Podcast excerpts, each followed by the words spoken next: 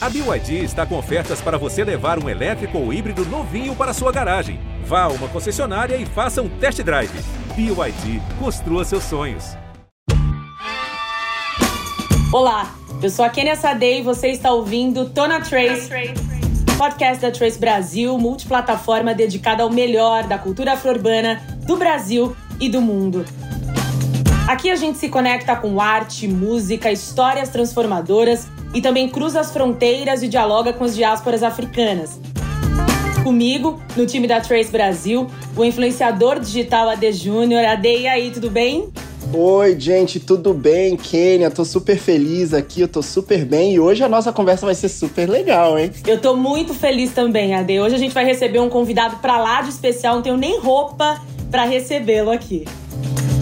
Seja bem-vindo, seja bem-vinda. O Tona Trace começou. começou.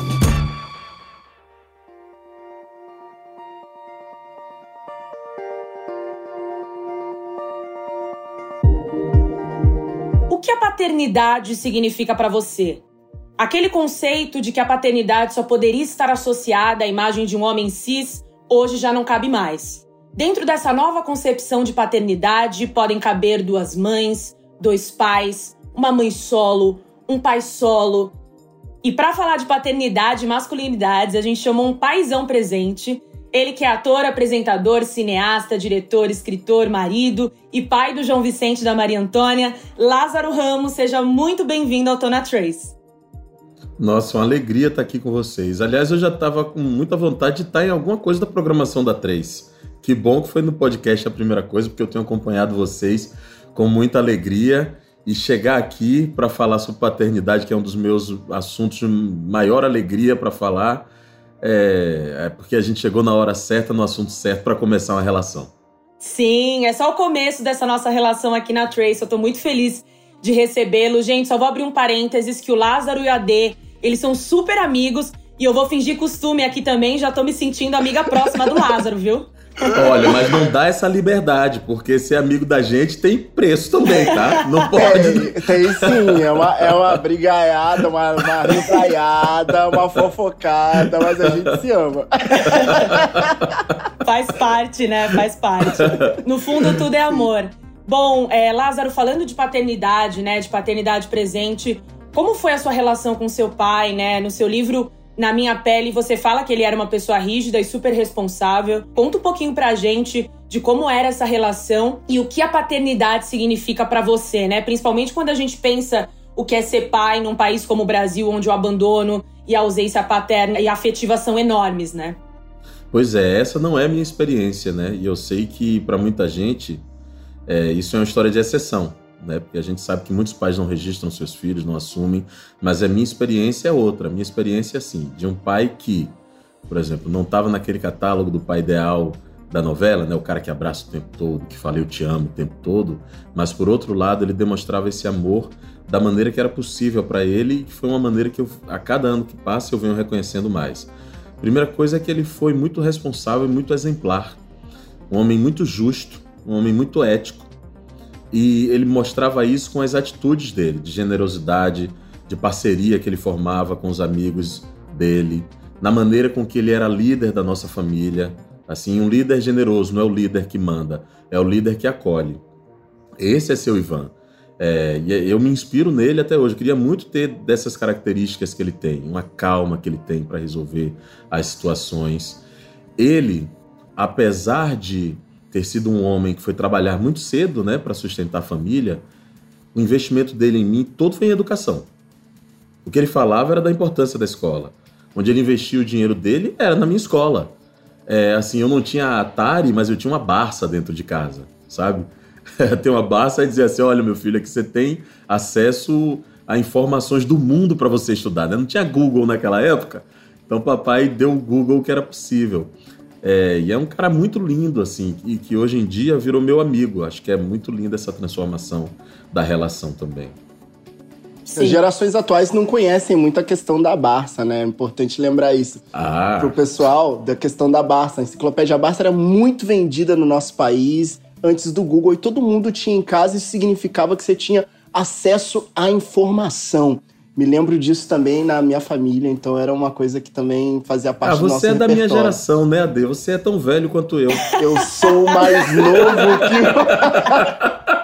Não vou, Olha, vou eu- entrar nessa parte. Eu sou, eu sou de uma geração anterior, né? Eu sou mais nova que vocês, obviamente, mas eu sabia o que era Barça. Então aí também é Ah. questão de pesquisar. Sou bem informada. Exatamente, é isso. E, e você acha que existe uma paternidade ideal? Porque eu imagino que devam ter tantos medos, né? O medo de errar na criação dessa criança. Como lidar com a autoestima da criança negra, né? Que em casa ela é protegida pela família, mas na escola ela vivencia um mundo cheio de racismo e preconceitos. Existe essa paternidade ideal, né? Como lidar com todas essas questões?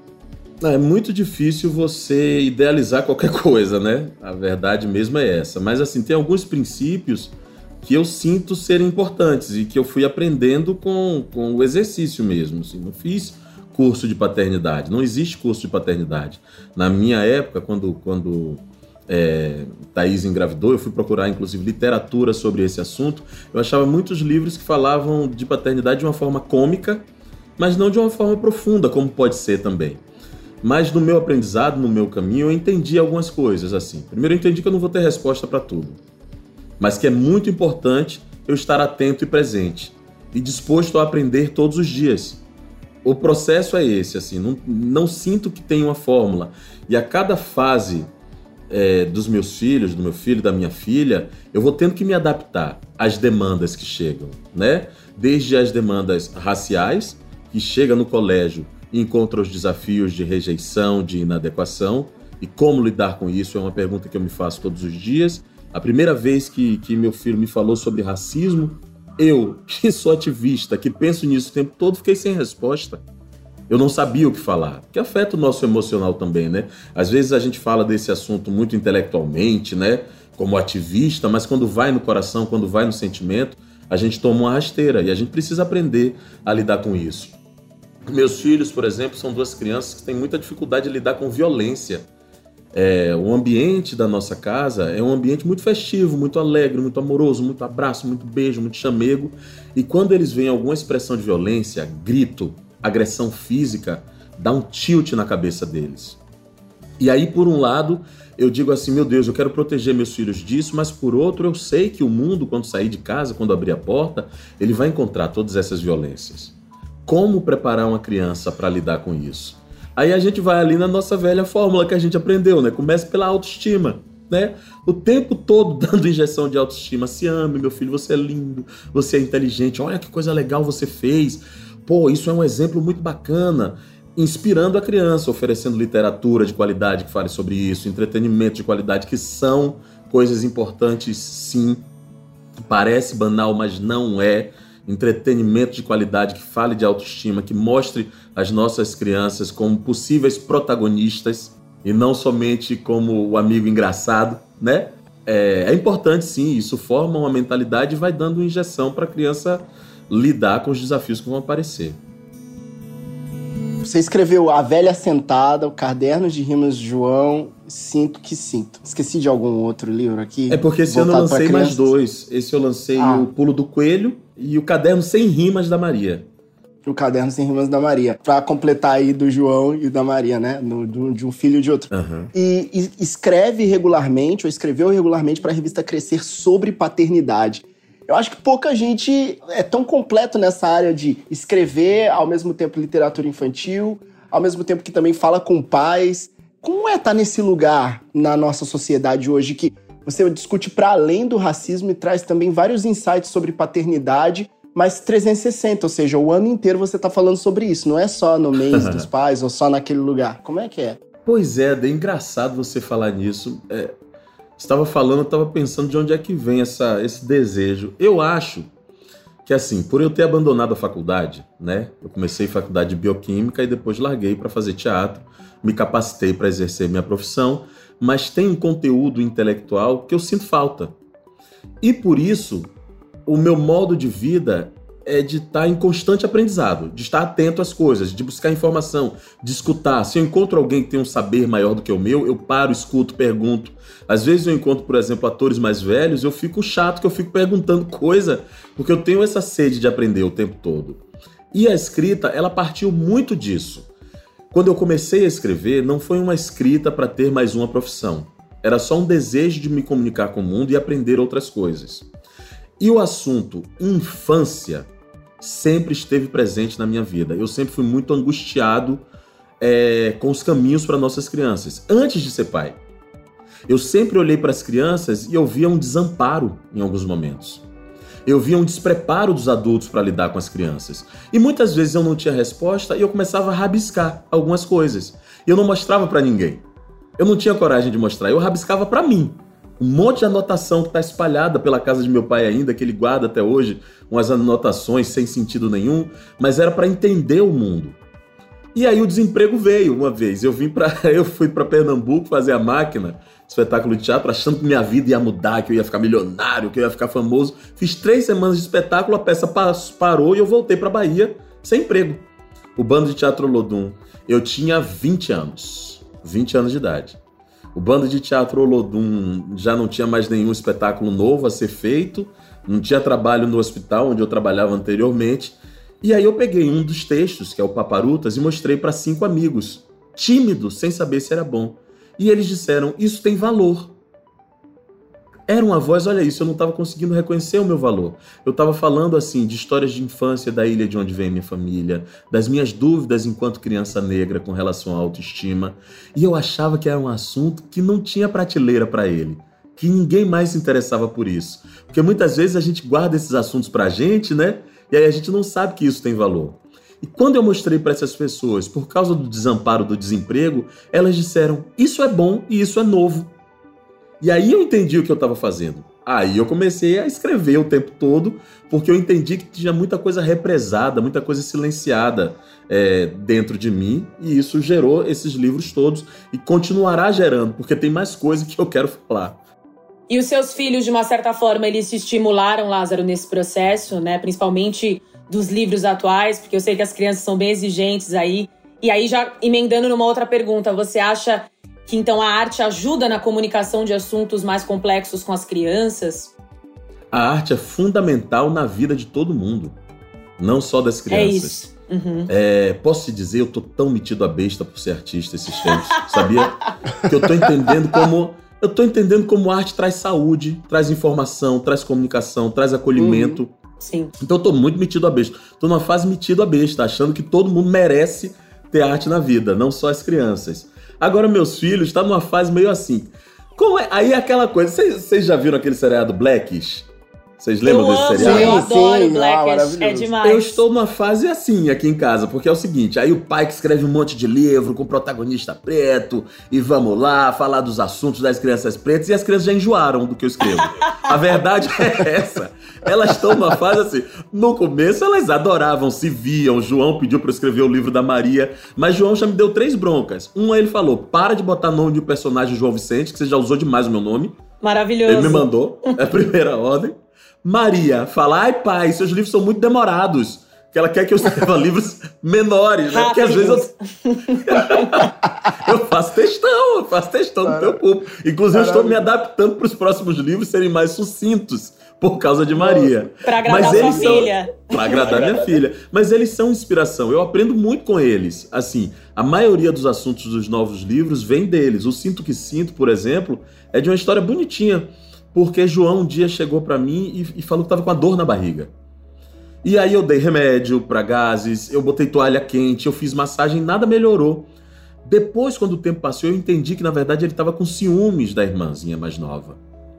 Só que ele não tinha um repertório para falar a palavra ciúme.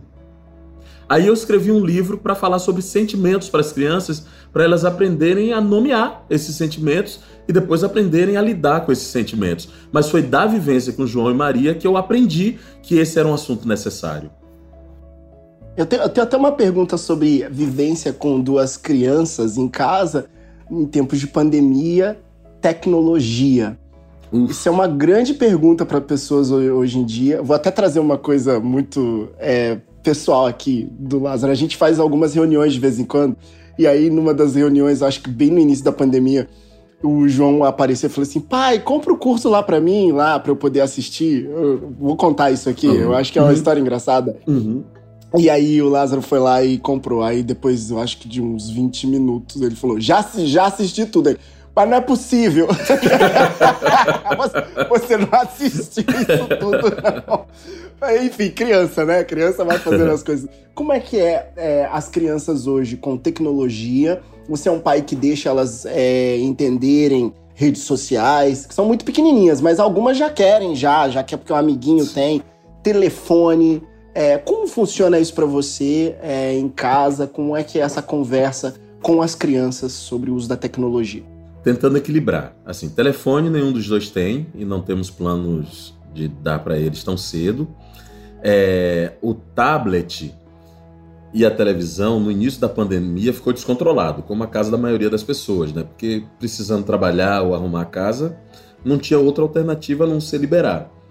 Depois, a gente começou a se trabalhar para oferecer outras coisas para eles que pudessem dar outros estímulos e eles largarem um pouco. Então, a gente entrou muito no período do jogo de tabuleiro, que acabou funcionando por um tempo. Depois, a gente comprou tinta e papel a gente escolheu uma parede de casa para liberar, para rabiscar, para riscar. Tudo tentando encontrar alternativas, às vezes com conselho de algum amigo ou olhando coisa na internet para oferecer. Hoje em dia, eu posso dizer que está bem equilibrado, porque assim, tem horário pré-determinado, tem sites que não são permitidos e ponto, e que eles entenderam, durante muito tempo eles viam escondido, mas aí depois teve que ter aquela conversa, ó, oh, é melhor não mentir pro papai e pra mamãe. Vamos falar a verdade, a gente aqui é na verdade. Então, se quiser assistir, fala que eu sento com você e assisto junto. Porque se tiver alguma coisa que não for para sua idade, aí eu vou dizer, olha, isso não é para sua idade, não vamos poder assistir. E foi legal porque virou a chave. Eles não escondem mais, eles pedem. E aí, às vezes também tem um problema. Estou no meio de uma reunião, aí boto o computador do lado, eles ficam assistindo uma coisa aqui e eu vigiando. Às vezes, eu falo a verdade, às vezes eu nem vigio tanto, tá? Mas só o fato de estar do lado, eles já não fazem coisa errada. mas é isso, é tem ótimo, que entender mas, porque mas também... abre uma conversa, né? Abre uma conversa. Que eu acho que é o ciclo da confiança, né? Quando a criança pode falar para o pai qualquer coisa. Eu quero assistir isso. É, o que, que o senhor acha, o que, que a senhora acha, o que você acha, não sei como é que lida na sua casa. Mas é, tô aqui. É o, é, o que eu, é o que eu quero assistir, posso ver, né? E essa conversa não acontece com muitas pessoas. Porque muitas vezes nesse lugar, eu não sou pai ainda, mas eu vejo muito do porquê sim, porquê não. É isso que você tenta evitar, talvez, nessa. Ah, mas tem horas que, posso dizer, a gente traz algumas coisas da criação antiga também, tá? tem assuntos que tem diálogo e tem outros que não. Isso também é uma coisa que eu faço assim. Tem coisa que não. Não, tem palavrão. Não. Vai assistir. Tem violência. Não, não vai assistir. Uhum. Tem coisa que é não. Ah, por que não? Porque não. Porque violência não é um estímulo bom para criança. Porque também excesso de permissividade também é falta de cuidado, de carinho. Ou seja, aquela velha frase, né? Limite também é amor. É isso. É isso, limite também é amor. E até Vai que... sair um monte de frase bacana aqui, né? Muito, muito. Desculpa. Não, eu tô, tô aqui em êxtase. E Lázaro, até que ponto você acha que o seu pai, que a sua criação influencia na criação dos seus filhos, né? Porque eu acho que de uma certa forma a gente não foge muito daquilo que os nossos pais foram. A gente tenta melhorar sempre, mas qual o momento que você olha e você fala assim: isso aqui o meu pai fazia, eu tô fazendo igual? Nossa, mas muitas vezes, assim, o, o, o ímpeto do impedir a criança de andar. Andar no sentido de ter algum gesto espontâneo. É, né? E isso, isso passa muito com a gente. Isso, isso é um problema. Porque, assim, às vezes a criança quer pular, quer correr, quer rir alto, aí vem uma vontade de dizer: menino, fica quieto. E muitas vezes a gente está impedindo que a criança se expresse, né? Na verdade é isso. É, eu sinto que tinha uma vontade de chamar menos atenção, né? Chamar menos atenção, não fale alto, não pegue em tudo, não mexa em tudo, não pule tanto, não suba aí. É, e é um momento de exploração da criança, de aprender a lidar com o mundo de saber os seus limites, de saber até onde pode ir. Faz parte do e desenvolvimento, né, dessa criança. Faz parte do desenvolvimento, mas quantas famílias viveram é, não deixando a criança se expressar? Porque não queria incomodar o mundo. E assim vai deixando a criança presa no casulo. Esse ímpeto eu ainda tenho, eu fico me policiando, mas de vez em quando ele aparece. E aí é, é uma linha tênue, né? O que é o gesto prejudicial para a criança, que ela vai estar tá se colocando em risco, e aí você tem que prevenir e cuidar, e até onde não é o medo de chamar atenção, e que a gente está tentando cercear a nossa criança, né? De explorar, de crescer é, e de se sentir dona do lugar, do mundo e de si mesma. Isso é um troço, isso aí só, que lindo, só terapia. É isso. Maravilhoso. Olha só, eu queria fazer uma pergunta sobre toda criança quando vai pra escola e aí pergunta assim: o que seu pai faz? Meu pai é bombeiro, meu pai é encanador. Como é que você lida com a paternidade nesse lugar aí? O que, que elas estão crescendo agora, elas estão entendendo do mundo. E como é que você explica a profissão para elas? o que você faz? O papai faz.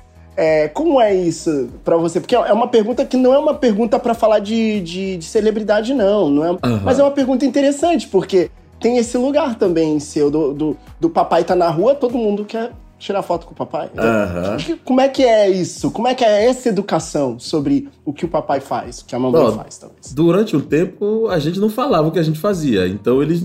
Um dia a gente se tocou e falou assim: João, qual é a minha profissão? Aí ele falou: ah, você é maestro, papai.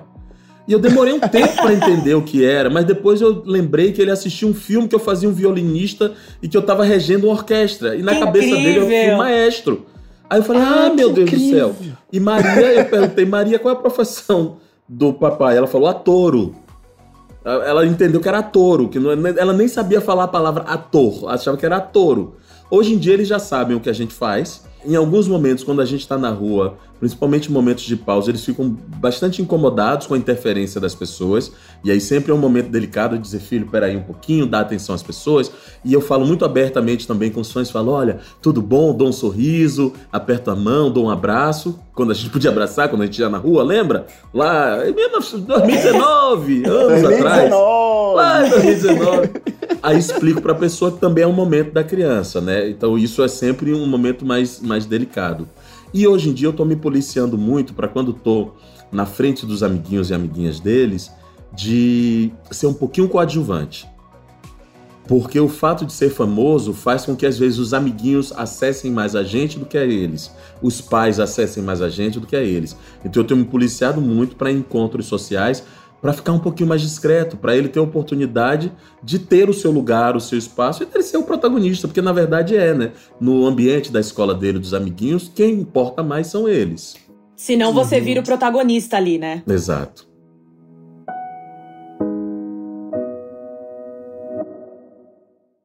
E, Lázaro, tem uma história muito legal que você conta, né? Que eu ouvi, que você falou que na gestação, né, do João Vicente, você sentiu uma dor na coluna muito forte, que parecia até que você que estava sentindo as dores do parto, né, quando ele nasceu. Conta pra gente essa história que é muito boa. Não, você sabe o que é? Falando bem a verdade assim, e aí partindo do princípio de que pai não é perfeito, né? A gente tá sempre em construção, mas quando Thaís me contou que estava grávida do João, no dia da notícia mesmo, eu chorei, fiquei muito emocionado, comecei a ter medo, a pensar nas coisas. Uma semana depois, eu não sentia muita coisa. Era tudo uma produção racional, não era emocional. Eu via transformações em Thaís, eu via a barriga crescendo, eu, eu acompanhava tudo muito de perto, mas emocionalmente era como se fosse um vácuo, esperando acontecer alguma coisa. Porque pra mãe já tá acontecendo ali no corpo pra dela, ela já, já tá, tá sentindo, é, é. pai. Eu me sentia uma testemunha, mas emocionalmente eu não sentia tantas coisas. Era tudo uma produção racional, inclusive assim, intelectualmente eu dizia, eu quero ser o pai que vai ser presente, eu quero ser o pai que vai falar sobre educação, eu quero ser o pai que vai brincar, era tudo uma produção intelectual. Na véspera de, de João nascer, uma vértebra saiu do lugar e eu comecei a Nossa. sentir dor do nada. Do nada. Meu Deus. Aí tomei uma injeção, tia Heloísa me deu uma injeção para dor. A dor não melhorou, nem com a injeção. E foi muito bonito isso, assim, que simbolicamente parece que eh, ser pai nasceu nessa hora. Porque quando João saiu, quando ele veio ao mundo, a dor passou. Foi muito impressionante. A Simbólico, né? Muito simbólico, né? Incrível. né? Naquele momento ali, tão bonito, tão importante para Thaís para João, a gente teve uma conexão aí. Não sei o que é que isso significa, mas a partir daí eu comecei a sentir um monte de coisa e aí foi um turbilhão de emoção. Que aí veio muito medo, primeiro, muito medo. Fiquei apavorado de não ter trabalho para sustentar, é, de não ser um bom exemplo, de não saber fazer as coisas. Veio esse tal desse amor que muita gente fala e que quando você sente, você entende, que é esse amor maior do mundo. É o amor é incondicional, mesmo. né? Que todo pai e mãe é. falam. Uhum. Não tem jeito, foi isso que aconteceu mesmo. E muita vontade de me melhorar nos meus defeitos. Isso veio também muito assim. Nem sei se conseguir melhorar e talvez nem consiga. Morra sem conseguir, mas a vontade é um passo bom, não é a dele. Sim. Já tá, com, já tá, não é? Já estão aí no, no jogo, né? Vamos fazer o negócio acontecer. Mas é, durante esse período agora a gente conversa muito também sobre para falar mensagem Dia dos Pais. Para quem está nos ouvindo, com certeza já passou. Então, enfim, Dia dos Pais sempre é uma, uma data que, a, que as pessoas falam muito de é, presente, de um monte de coisa, de é, dar presente, enfim. É, é muita coisa, né? Uhum. Muitas histórias, textos. É... Durante a pandemia, a gente ressignificou muita coisa. A gente ressignifica isso também, essa data? A gente ressignifica também o que é estar tá nesse lugar de pai, pai que está dentro de casa ajudando, ou, ou que está agora trabalhando num, numa situação mais complicada no período de pandemia. Ressignifica é, ressignifica assim. Eu acho que sim. Acho que reforça uma coisa que eu, por exemplo, quando falava sobre paternidade, não falava com um lugar de destaque, mas agora eu, conheço, eu falo.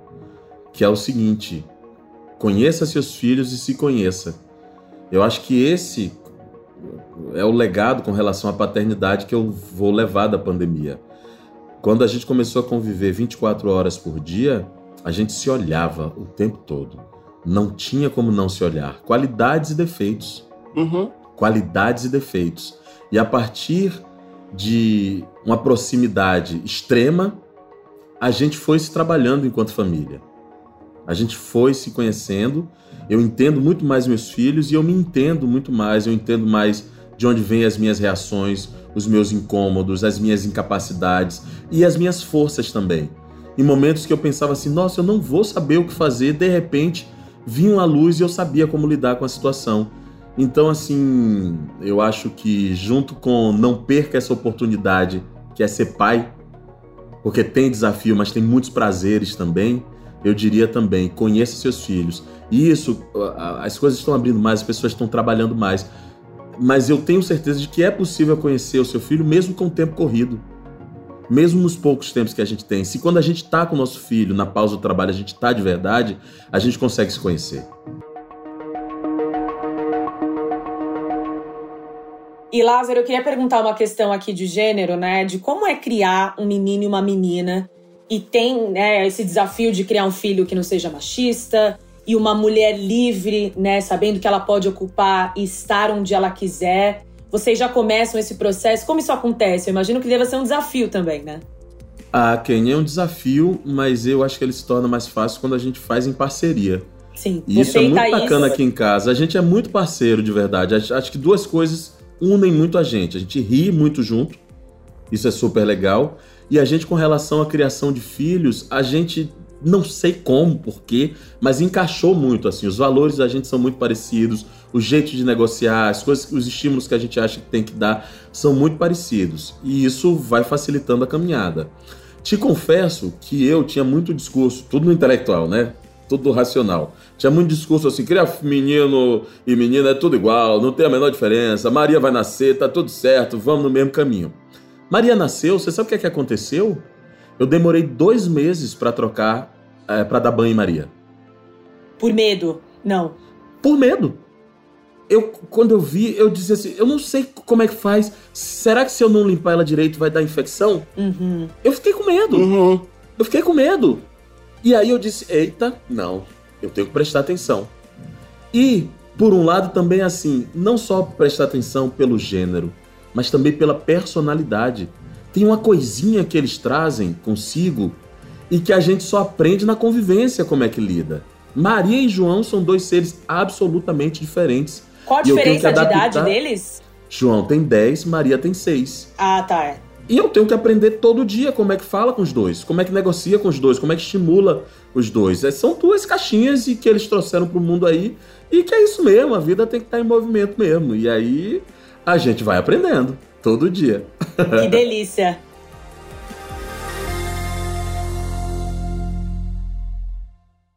Bom, e saindo um pouco de paternidade, falando de planos futuros, né? É, quais são seus planos para esse segundo semestre? Você que está cheio de projetos, vem aí medida provisória, conta pra gente o que vem por aí. E eu podia falar de um monte de coisa, que vem DPA 3 o filme, vem Silêncio da Chuva o filme, mas isso aí todo mundo pode entrar lá nas redes sociais e acompanhar. Eu quero falar do medida provisória. quero falar dele. Vou então aproveitar fale, esse tempo gente, aqui então para falar. Ó, a medida provisória vai estrear em novembro aqui no Brasil, depois de uma trajetória muito bonita pelos festivais, é, muitas críticas positivas. Provavelmente será no fim do mês de novembro, ainda não temos data específica, mas estrearemos nos cinemas, com fé de que a vacinação vai ter corrido bem, que mesmo com distanciamento dentro das salas de cinema, a gente vai poder voltar a experimentar essa sensação tão boa que é estar de frente àquela tela gigante e acompanhar uma história. É um filme que, para quem não sabe, ele é baseado na peça de teatro do Aldre Anunciação, chamada Namíbia Não, Fizemos em 2011. A partir de 2012 nós começamos a planejar o filme. Filmamos em 2019, 18, na verdade, com o protagonismo de Alfred Enoch, Seu Jorge, Thaís Araújo. É, um elenco com. Ah, a D Júnior tá levantando a mão. Ele fez uma participação que vai ser uma espécie de Onde está o Wally? Quero ver quem não, vai descobrir. Não esqueça da participação do AD, hein, por favor. Participação do AD Júnior e mais 77 atores. É um filme assim que eu tenho muita alegria, muito orgulho de estar com esses atores e atrizes tão talentosos, Dani Ornelas, é, Rafael Logan, é, Adriano Esteves, Renata Sorrá, é, Hilton Cobra, Indira Nascimento, enfim, é tanta gente bacana que só eu tô doido para poder mostrar. Só no mão, só gente talentosa, gente boa de se conviver e medida provisória chegará e espero muito que as pessoas assistam, porque ele foi feito com todo carinho e empenho para falar das nossas questões. Que inclusive recebeu um prêmio agora. Recebeu um prêmio, roteiro, melhor roteiro no Festival de Memphis. no dia, no dia do seu aniversário, não foi? Foi, exatamente. É, um presentão. Ela é super fã sua, tá, Lázaro? Ela é super fã. Se Lázaro, eu vou te dizer, é muito melhor. O que, que foi aquilo, Foguinho? Eu era apaixonada por aquele personagem, maravilhoso. Olha, Dê, é muito melhor ser amigo de Kenya do que de seu. Eu estou desfazendo a nossa amizade, estou trocando você por Kenya, estou achando ela mais legal do que você. O que que eu fiz? Não, sinceramente, estou aqui Você nunca ouvindo, falou de cobras tô... e lagartos pra mim. Tô tra... É, eu é sempre tive essa expectativa. É, é que ano? De... geralmente, geralmente eu não falo. Geralmente eu, eu, eu, não falo. A gente, a gente fala de tanta coisa, gente. Quer que fala de cobras e lagartos perdeu, também? Ade, Olha, perdeu. maravilhoso. Falou de cobras perdeu, e lagartos, Olha, esquece. Desculpa, nesse, nesse momento do podcast, queria deixar registrado que eu acho que Cobras e Lagartos foi incrível o personagem Foguinho. e que, pra mim, assim, mudou minha vida. Obrigado pelo personagem. Próxima pauta, próxima pauta. Bom, foi um pouco demais. Foi.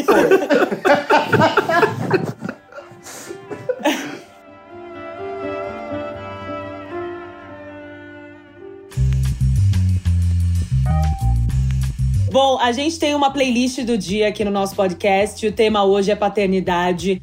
E aí, Lázaro, queria que você contasse pra gente se tem alguma música que te remete à sua infância, com seu pai, com a sua família, ou que fale de paternidade de uma forma que te emocione. Quais são as músicas aí que vem, vem à cabeça? E você falou que eu não ouvi o resto da pergunta, eu já fui pensando na música do seu Jorge, que eu acho tão linda, que é ela assim, e ser um bom pai, mudar sua terceira. Não lembro direito como é que canta, mas seu Jorge, acho que ele gravou essa música para o filme Steve Zissou e é uma música linda sobre paternidade. E as músicas da minha infância sobre paternidade, todas têm a ver com samba. É o samba que embala as festas da, da minha família. São o samba do recôncavo baiano, que a delícia. Ilha de Pati. Uhum. Fica lá no recôncavo e assim, as memórias que eu tenho ligadas à minha família, meu pai, é o samba do recôncavo baiano. Então qualquer um que você colocar aí, tá bem colocado. E você, Ade? É, Lady Stardust é o nome da letra, da música. Que você ah, falou. Lady Stardust, pra... do seu Jorge, exatamente. Do Lady seu Stardust. Jorge. É, a música que fala de paternidade. Não precisa, Ade, não precisa ser relacionada. Pode ser relacionada à sua infância, memórias que você tem com a sua família. Ah, a música. Ah, a memória que eu tenho com a minha família? Ah, poxa, é, eu tenho música da minha infância. Gente, eu gostava muito de Trem da Alegria. Acho que não tem nada a ver o que eu vou falar aqui. Mas tudo Tem, bem, eu sim, adorava claro. o trem da alegria, gente. Na- quando eu era criança, tinha aquela capa lá com aquelas crianças tudo branca. Eu falava, engraçado essas crianças. Mas eu gosto da música. Talvez isso, eu vou contar. A música que eu mais ouvia quando era criança era a música do Trem da Alegria. É isso. Tá, beleza. Bom, eu vou acrescentar aqui também nessa lista. Quem escuta esse podcast já tá cansado de ouvir o nome do Gilberto Gil, mas eu sou fã, então paciência. A música que eu trouxe aqui é do Refazenda Pai e Mãe, que é uma música linda, que ele fala: Eu passei muito tempo aprendendo a beijar outros homens como beijei o meu pai. Que eu acho, é, a letra toda é muito bonita.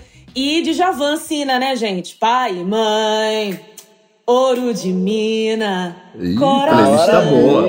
É, a minha playlist foi tão fraca que eu vou até colocar uma música aqui do Chico Buarque. O meu pai era paulista, meu avô pernambucano. Apesar da minha família ser toda de Minas Gerais, eu não tenho nada com essa história. Gostei, melhorou um pouquinho, né? Melhorou, Nossa, melhorou, melhora, Ade. né?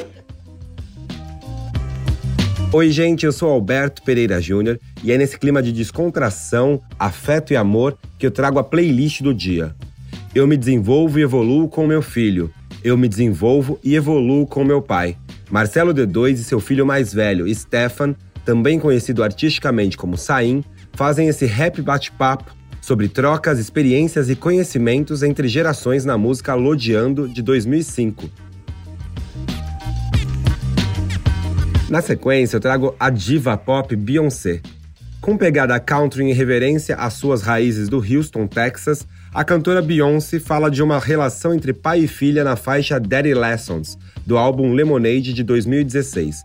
A música relata lições para que a filha enfrente os perigos do mundo. Meu pai grande, ainda me lembro, e que saudade de você. Dizendo que eu já criei seu pai, hoje vou criar você. Ainda tem muita vida para viver. São esses belos versos que canta Milton Nascimento na música Pai Grande, sobre afetos e rearranjos familiares. Incluo também na lista esse sucesso dos anos 70, Papa Was a Rolling Stone, do grupo vocal dos Estados Unidos The Temptations, a voz das boy bands atuais. Essa música foi incluída na lista das 500 canções que formaram o rock and roll. E para terminar, em homenagem ao meu pai, o seu Alberto, a música A Estrada da banda Cidade Negra. Meu caminho só meu pai pode mudar. E é sobre o pai ou pais celestiais, deuses e deusas que guiam os nossos caminhos, que essa música do Cidade Negra canta. E eu posso dizer que meu pai, Alberto, ainda é um grande guia para mim, pai preto batalhador, que também lutou bastante para dar oportunidades e acessos para mim e para o meu irmão Rodolfo. Um beijo, pai!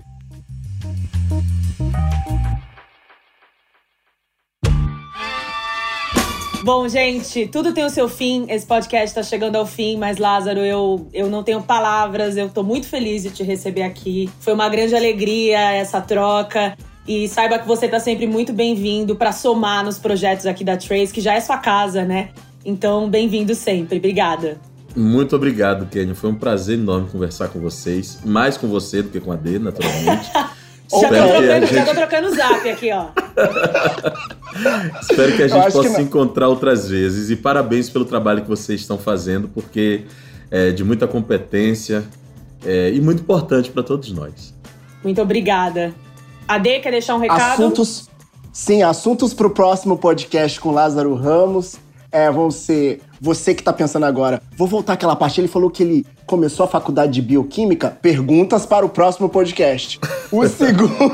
e a segunda pergunta é: Mas eu vou ter que achar o AD no filme? Hum. E a terceira pergunta é: Gente, Lázaro Ramos falou aquilo mesmo sobre questão de livros para as crianças, que as crianças fazem perguntas e daí ele começa a escrever? Pontos para o nosso próximo podcast. Tô brincando, você sabe que eu, eu, eu, eu, eu, eu tenho um carinho enorme pelo Lázaro. É, e eu tô muito feliz de estar com ele aqui e com você, Kênia. Na primeira participação dele, de fato, num, numa, num, num produto Trace. Eu tenho um carinho imenso. Eu vou falar bem rapidinho. Eu sei que esse podcast aqui é, eu, o Lázaro Ramos é a razão por muitas coisas acontecerem na minha vida. Me acolheu quando eu voltei para o Brasil de uma forma fenomenal e é um amigo que assim eu troco todo quase toda semana, toda a gente está sempre se falando. É uma pessoa que não, não passou é, na minha vida de uma forma rápida, ele continuou, ele tá aqui. Então, se eu tô aqui hoje, se muita coisa tá acontecendo na minha vida hoje, eu queria que as pessoas soubessem do carinho que eu tenho e da gratidão que eu tenho do Lázaro Ramos estar tá na minha vida. Lazinho, que lindo! os mais próximos. Que lindo! Ai, que lindo. Ai, recuperou relato. a amizade, droga, agora eu tenho dois amigos na três. Era sobre isso. Era só sobre isso que eu queria. Era só isso que eu queria. É isso. Então, é por merecimento um e talento, você sabe, né, Ade? Obrigado. Obrigado. Tamo junto. Tamo junto. E é isso, gente. Chegamos ao fim do podcast Tona Trace. Sigam a gente nas redes sociais, arroba Trace Brasil no Instagram e no Facebook e Twitter, Trace Underline Brasil.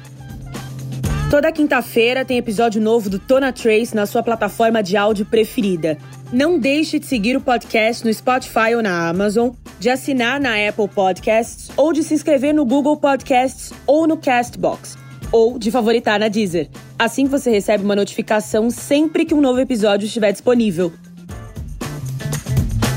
Eu sou a Kenia Sade. Esse podcast tem direção e roteiro do Alberto Pereira Júnior, em colaboração minha e do AD Júnior. A sonorização do episódio é do Alexandre Marino. Obrigada pela companhia e semana que vem tem mais.